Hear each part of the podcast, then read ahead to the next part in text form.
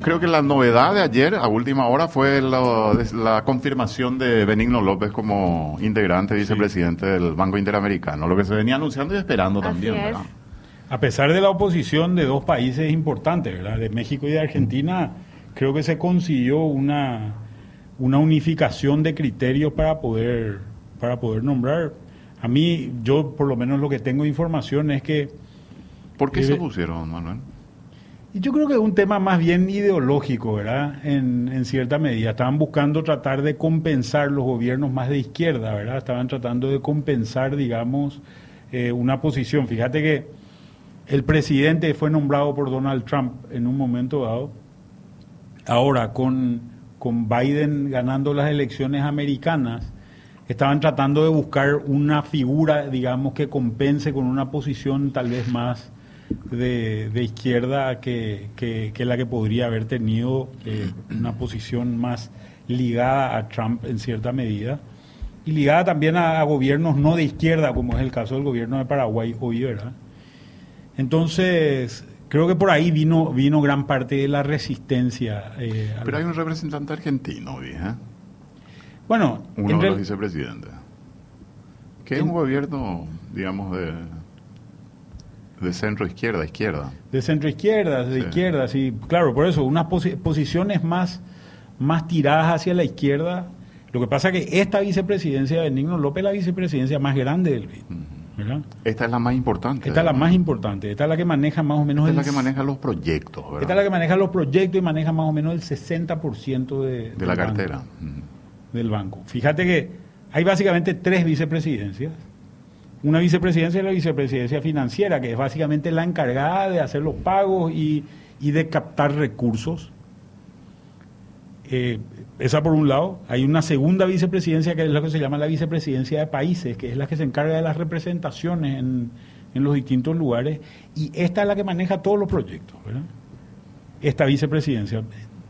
podemos decir hoy que Benigno López es el segundo del BID. ¿verdad?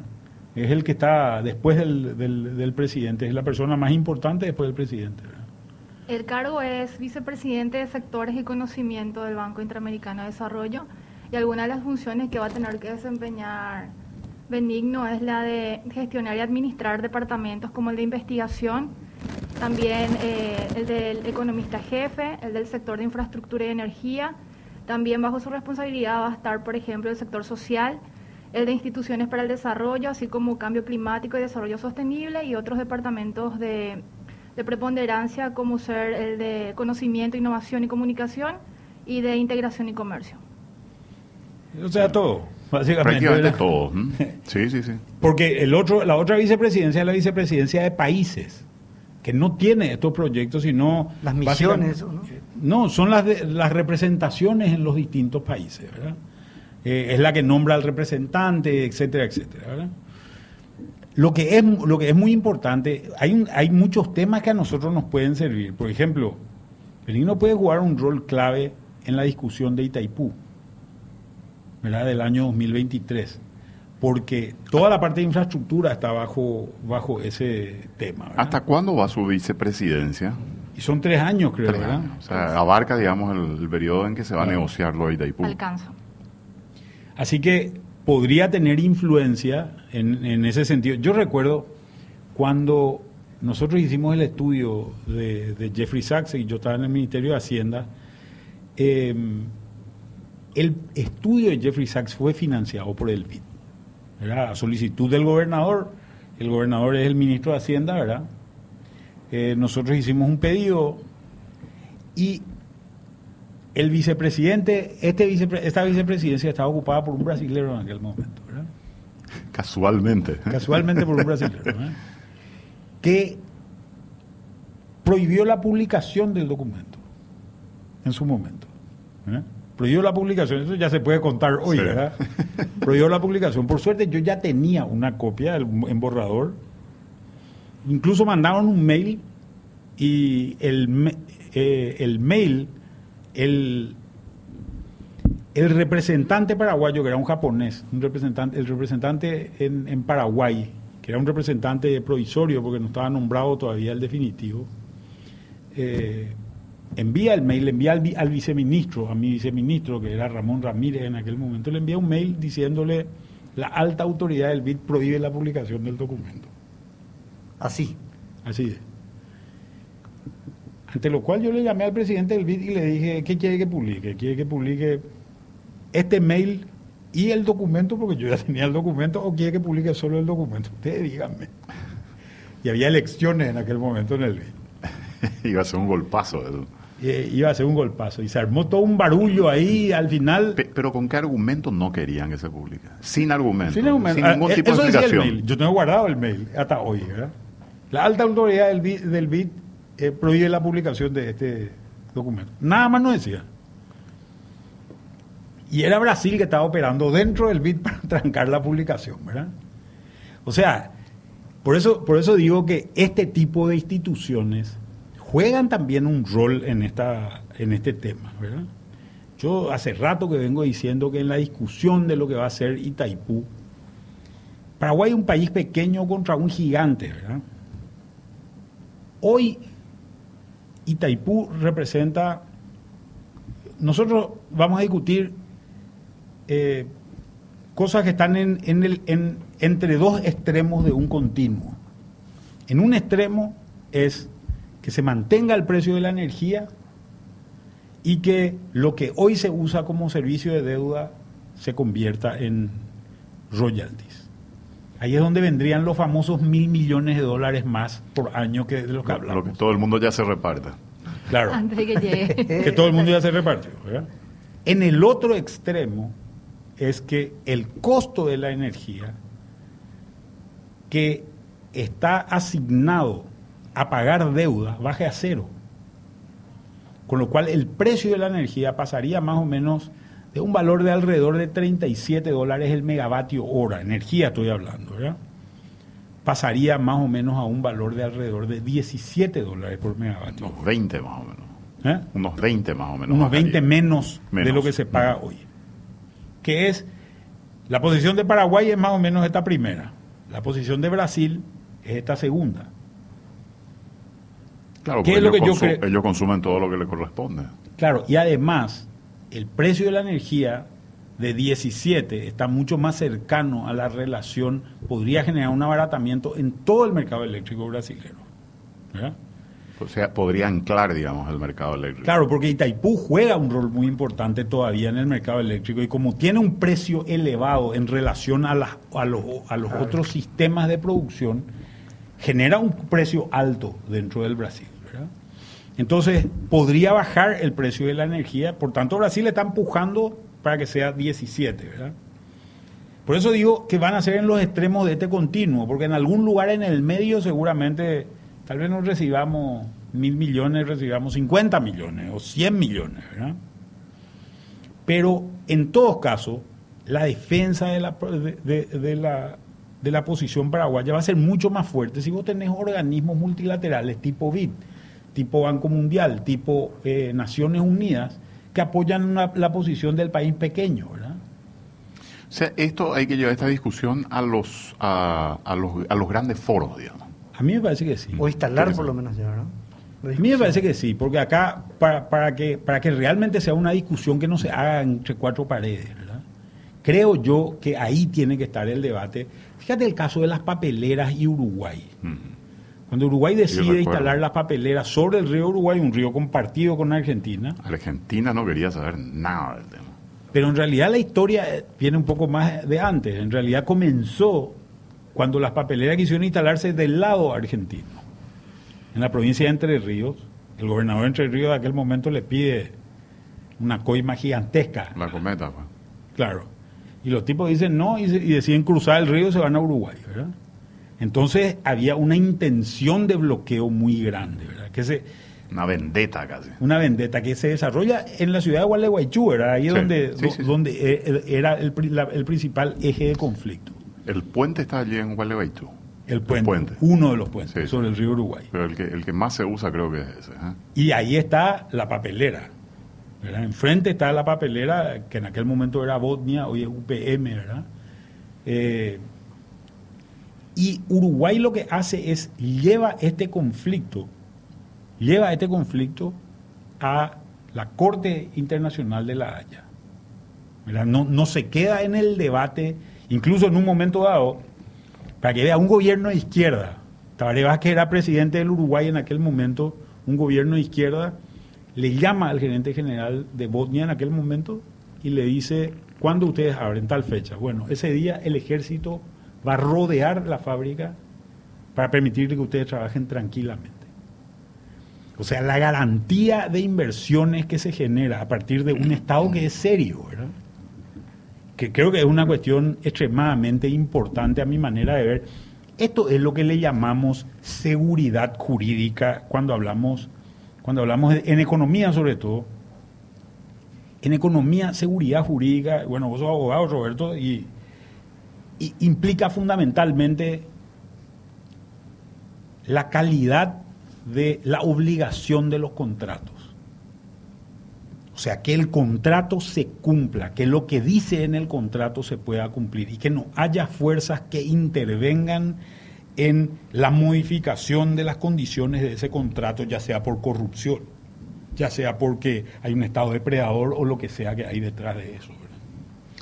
Nosotros tenemos mucha pirotecnia acá sobre proyectos de leyes y ese tipo de cosas, pero en realidad en el fondo tenemos ese grave problema, Manuel, que nuestras instituciones no son fuertes y este, son muy permeables a diferentes tipos de fuerzas. Pueden ser fuerzas políticas, pueden ser fuerzas económicas, pueden ser fuerzas sociales también, porque no? Con brazos políticos.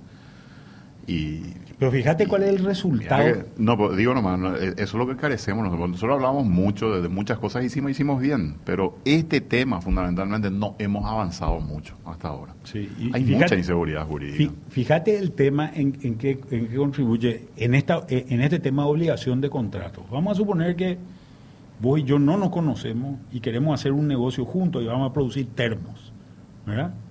Nos juntamos, yo tengo los contactos para vender, vos tenés la capacidad, de, el, conocimiento para producir, nos juntamos, pero no nos conocemos y escribimos un contrato en el cual nos juntamos en una sociedad anónima.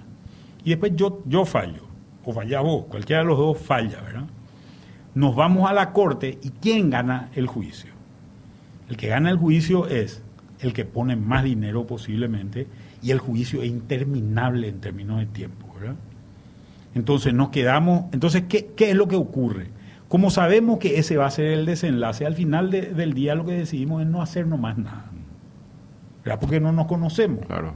Ahora, ¿en qué eh, esto, ¿esto qué significa? Que la cantidad de transacciones, que la, la cantidad de transacciones son las que generan movimiento, actividad y riqueza dentro de una economía. En este caso, nuestra fábrica de termos nunca existió, no generamos empleo, no, no, no hicimos absolutamente nada. Y otra cosa que, que, yo creo que ocurre mucho en Paraguay es que en general las transacciones se hacen en pequeños círculos de gente que se conoce. Yo siempre digo a la gente, ¿a cuántos vos sos paraguayo, pero ¿a cuántos paraguayos le conoces?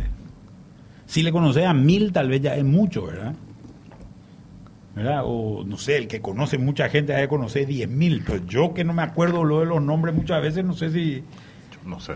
10.000 es mucho. Sí, pero por eso te digo. Y somos 7 millones de paraguayos, o más de 7 millones de paraguayos. Entonces, ese grupo de 1.000 es el grupo seguramente donde te irás a mover, porque es el grupo donde más o menos conoces gente y te puedes sentir seguro.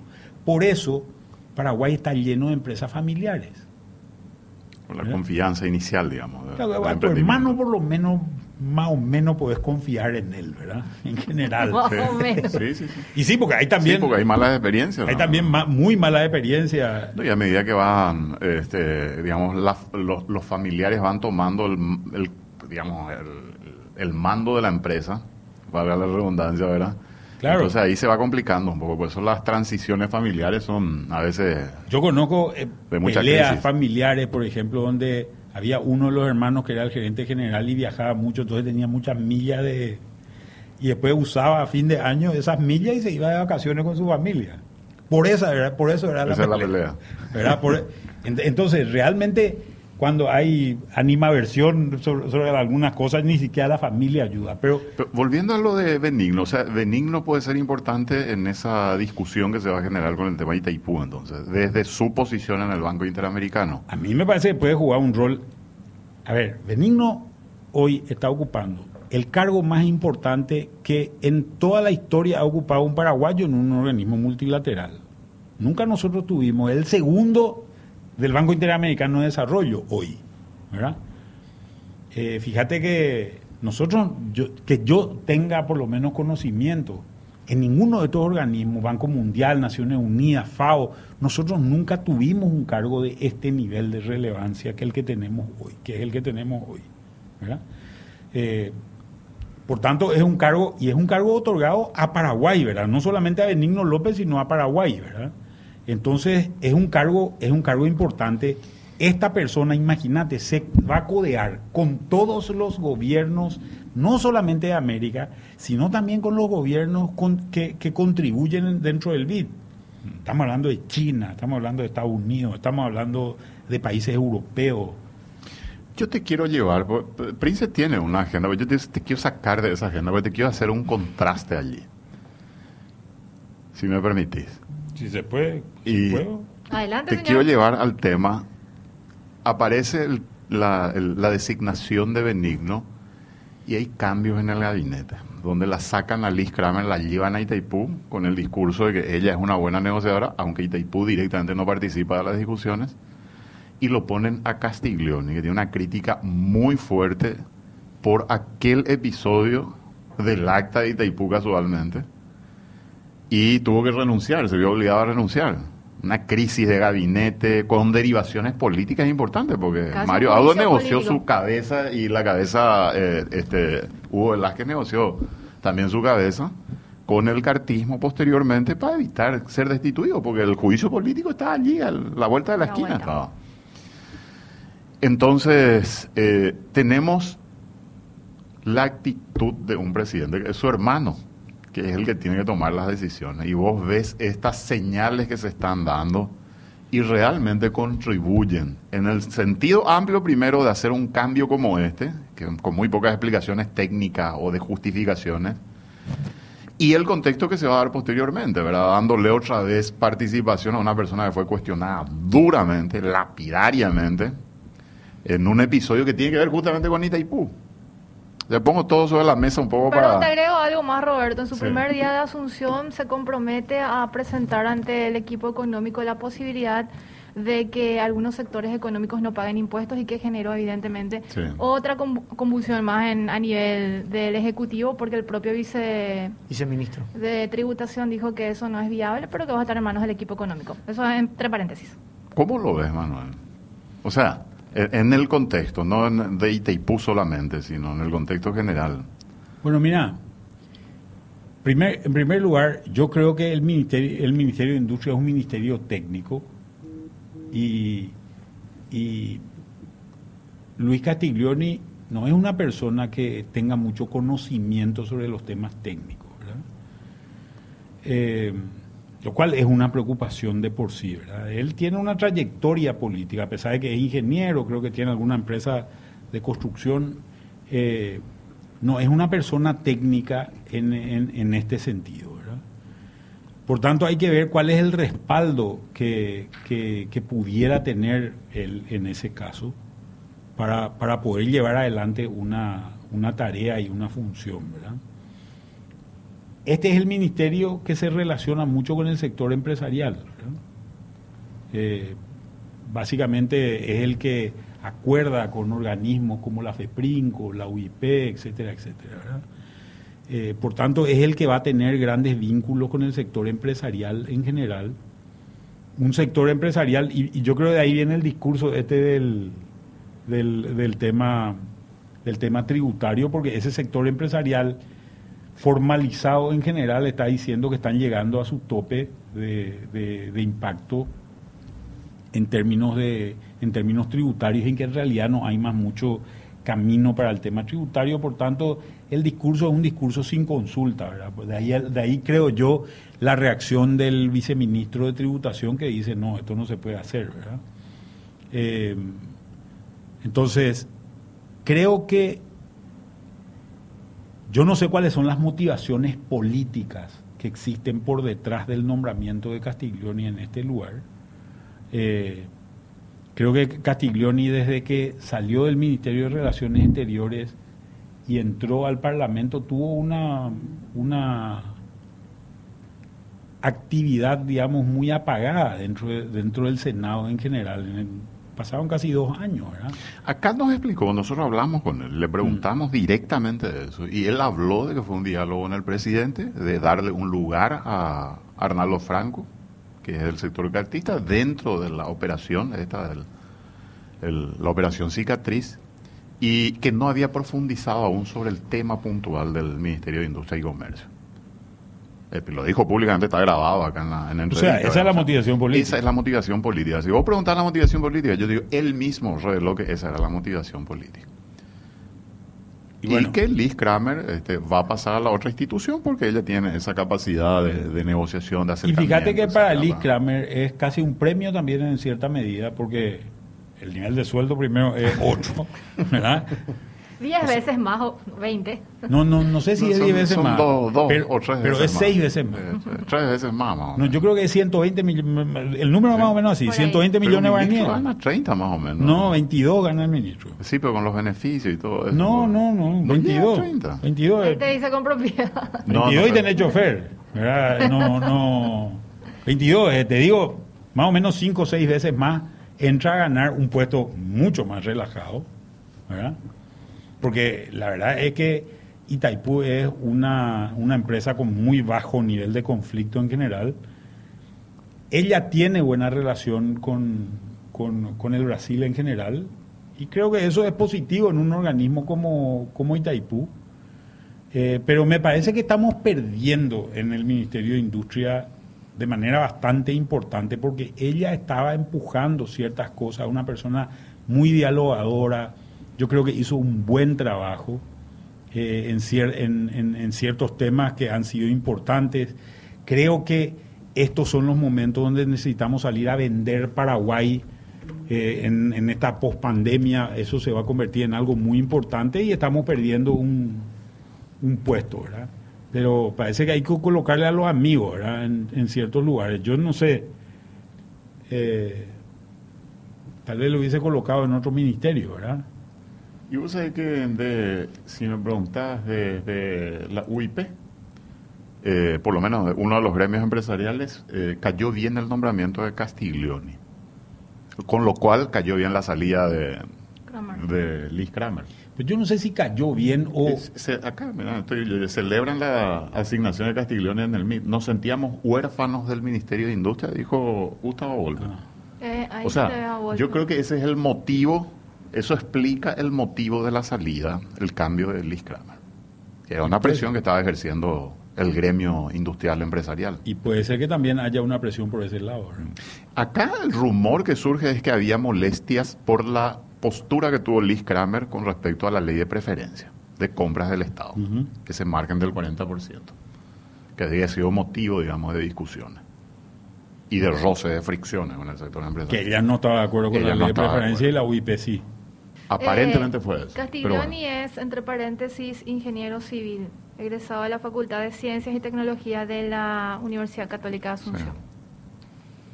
si tiene buenos asesores y escucha... Pero igual, eh, este tipo de movida se da también en casi todos los gabinetes eh, y de instituciones menores, porque está Senadis, estaba eh, otras instituciones también que sufrieron algunas modificaciones en esta semana. O sea, hay un cambio sí, después está el nombramiento de Viviana Casco en STP. Sí. Y el nombramiento, bueno, ya, ya la semana pasada, ¿verdad? Eh, de, de Carlos Pereira en, en no sé cómo se llama, más ¿cómo se llama? Se llama el Ministerio, el Ministerio de Urbanismo, Vivienda y Hábitat. Sí. Qué nombre complicado le ponen a las instituciones. Eh, yo creo que el, no sé si el taxi, No, yo creo que creo que esa designación, Manuel, no sé si coincidirás conmigo, esa designación anticipa un poco este proyecto que nos habló el ministro Oscar Llamosas días pasados de reestructuración de instituciones del Estado. creo que se encamina ya hacia eso, la designación de, de de Viviana. Viviana Casco. Sí. Sí, Porque pues- va a haber más sintonía en el diálogo y en, en tener la información necesaria para, para avanzar en ese sentido. Puede ser. Yo tengo la visión de que, para mí, por lo menos la Secretaría de Técnica de Planificación es un organismo raquítico, ¿verdad? institucionalmente raquítico. Es un, es un organismo que necesita mucha potenciación en ciertos aspectos para que se pueda realmente eh, poder generar transformaciones eh, de cierta índole ¿verdad? En, ese, en ese lugar. Eh, a mí me parece yo en cierta medida coincido con, con, el, con el ministro de Hacienda y en cierta medida no coincido, ¿verdad? Yo creo que nosotros podemos tener un, un ministerio de economía que puede funcionar, eh, pero creo que tiene que ser un ministerio que tiene que tener un área de Hacienda, que sería, digamos, lo que hoy es la subsecretaría de Administración de financiera. Administración financiera, tendría que tener un área de un área de obviamente de economía, un área de planificación creo que puede servir y creo que eso debería ser el ministerio. Y creo que la- toda la parte recaudatoria debería ser un solo organismo. Un solo organismo. Aduanas de vuelta, entonces, a una sola O sea, lo más independiente. al- Pero no dependiente de Hacienda. independiente, como la FIP de Argentina, más o menos. O Como la FIP de Argentina. O Brasil. La Receita La de Receita Brasil, Federal. el IRS americano, Mm. que son organismos profesionales donde casi la gente que trabaje sea gente que esté sujeta al derecho privado, no tanto al derecho público, ¿verdad? Donde vos digas el día de mañana, perfecto, yo te voy a pagar, les voy a pagar a ustedes, los funcionarios van a ganar un sueldo base y van a ganar el tanto por ciento de lo que recauden. Y pueden gastar en tecnología, tienen libertades para, ganar, para gastar en tecnología, para invertir en ciertas cosas, etcétera, etcétera. ¿verdad? Que sea un organismo apetecible, como es en otros lugares, ¿verdad? En otros lugares, el funcionario que está en, en- ese tipo de organismos recaudadores está mucho más sujeto al derecho privado que al derecho público. Y lo que tiene que hacer es agarrar la plata y pasarle pasarle a, a- a los- al Ministerio de Economía, en este caso, que es el que reparte ese dinero. Esta básicamente debería ser la función. Porque hoy el gran problema que nosotros tenemos, yo cada día estoy más convencido, ya no son las leyes. Hoy el día, eh, hoy en el tema tributario, cada vez el problema más serio es la gestión tributaria o la gestión aduanera. Ahí es donde está el problema, el problema serio. Que tiene que ver mucho con la, con la estructura eh, de profesionales que tienen, Manuel. Pregunto. Porque que- tecnología tienen tecnología accesible. Yo Bueno. creo que tienen tecnología o no tienen tecnología. pero, pero yo, no tenés el, el nivel de eh, tecnología. yo hablo de recursos humanos. No, ¿El sí. problema es recursos humanos o, No, o no, es creo- decisión política? de- Yo creo que hoy el problema de recaudación es un tema, primer, primer punto, hoy se usa mucho dinero que no es físico, dinero que es electrónico. Ese dinero es 100% traza- trazable. O sea, si yo te hice un giro y te pagué plata a vos y vos le pagaste plata a Prince, ¿verdad? Eso es totalmente trazable, se puede ver esa trayectoria. Fíjate que cada vez más el mundo se está metiendo en un, en un tema de donde estas, e- estas cosas se pueden perseguir por el tema del lavado de dinero. Fíjate que hubieron casos muy, muy notorios. El caso que nos toca a nosotros en Paraguay de cerca, el caso, eh, el, el caso de Juan Ángel Naput, es un caso que está vinculado a esto, ¿verdad? Al tema de la trazabilidad de dinero electrónico, ¿verdad? A, Ju- a Juan Ángel Naput básicamente le juzgan por haber usado el sistema bancario americano para, para transacciones, eh, con dinero sucio. digamos. con, con dinero ilegal, por llamarlo así, ¿verdad? Eh, Este, esta es la base de la acusación a, a- a- a Juan Ángel Naput, ¿verdad? Y yo conozco varias acusaciones similares a, esa, a esas en varios casos, ¿verdad? Entonces, me parece a mí que acá una de las cosas que tenemos que hacer es generar esquemas. Sin embargo, en Paraguay sigue corriendo el dinero, el dinero físico de manera muy importante, ¿verdad? Entonces vos decís, hemos bancarizado a la población, yo escucho muchas veces y, dicen los bancos, los bancos te ponen cajeros automáticos, ¿verdad? Pero el cajero automático, ¿qué es lo que yo hago? Me voy y saco un millón de guaraníes y reparto ese un millón de guaraníes. Se perdió la trazabilidad en esa repartición eh, física del, de- del dinero. Y en Paraguay sigue circulando mucho dinero físico y ahí es donde se generan muchos tipos de evasiones. ¿verdad? El nivel de evasión en Paraguay.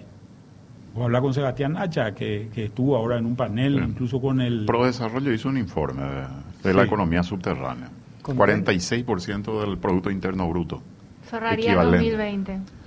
El, el cálculo del 2020. Y fíjate, fíjate que el número del que estamos hablando quiere decir que hoy la carga tributaria que yo tengo como empresa, si es que pago todo, Eso justifica un poco el cálculo que se hizo. Claro. Que usted dice, más o menos, el, el que está formal hoy tiene una carga tributaria enorme. claro, el que tiene, no- no, no sé si es enorme, pero es una carga tributaria similar a la de Chile, por ejemplo, ¿verdad? Similar a la de Chile, no es tan alta como la de Argentina, pero también está todo el tema de qué recibo a cambio yo de eso, ¿verdad? Que es una cuestión, que es una cuestión importante, pero acá hay un problema de espacios de formalidad que son importantes de, de- de- de tenerlos en cuenta. Y esa informalidad es una informalidad que es importante de, de- de considerarla y El informe, a mí de- eh, no, no- no me impactó tanto ese número como algunas otras cifras que estuvimos compartiendo en estos días de- del informe Manuel. Por ejemplo, de los trabajadores que no están en el sector agrícola en general, hay un 60, casi 61% que trabaja informalmente. O sea, tenés un 39% formal de la fuerza de la mano No de obra. Y de las empresas sacan un registro del Ministerio de Industria y Comercio. Hay 870 mil empresas aproximadamente. El 70% trabaja en el sector informal y solo el 30% está en el sector formal, pero le- con la aclaración de que el sector formal es el que está registrado en el fisco, el registro único del contribuyente. Pero si se mira ese 30%, hay un 18% nomás que contribuye al Instituto de Previsión Social. O sea, ese 18 dentro de los 870 mil es un 5%. O sea, solo 5% contribuye a la seguridad social del total de empresas que están... y después contribuye con qué sueldo otra vez. Y después con qué sueldo. Claro, y Ahí gana ahí 5 entramos. millones de guaraníes, pero, pero Pero, paga por mínimo. Digo, ¿no? a mí me impactan esas cifras porque te demuestra que si vos no estás en el sector formal, pues es porque este, no estás pagando todo lo que tenés que pagar. Entonces ahí tenés un campo de recaudación, como vos decís.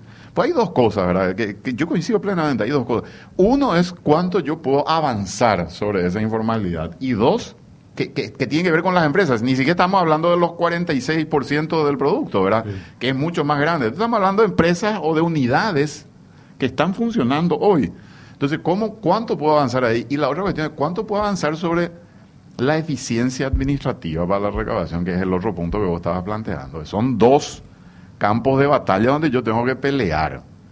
Entonces, Claro. Pero a lo que me refiero nomás con Sí. tecnología, para terminar nomás este punto, es, vos en tecnología necesitas, por ejemplo, hoy inteligencia artificial. Eso no hay. no, no, ellos dicen que tienen, Manuel. Sí, pero Ellos no del que nivel-. Yo no sé qué tienen. pero No del que nivel, tienen. no del nivel que, que yo creo que se podría tener y que se podría innovar y que se podría crecer.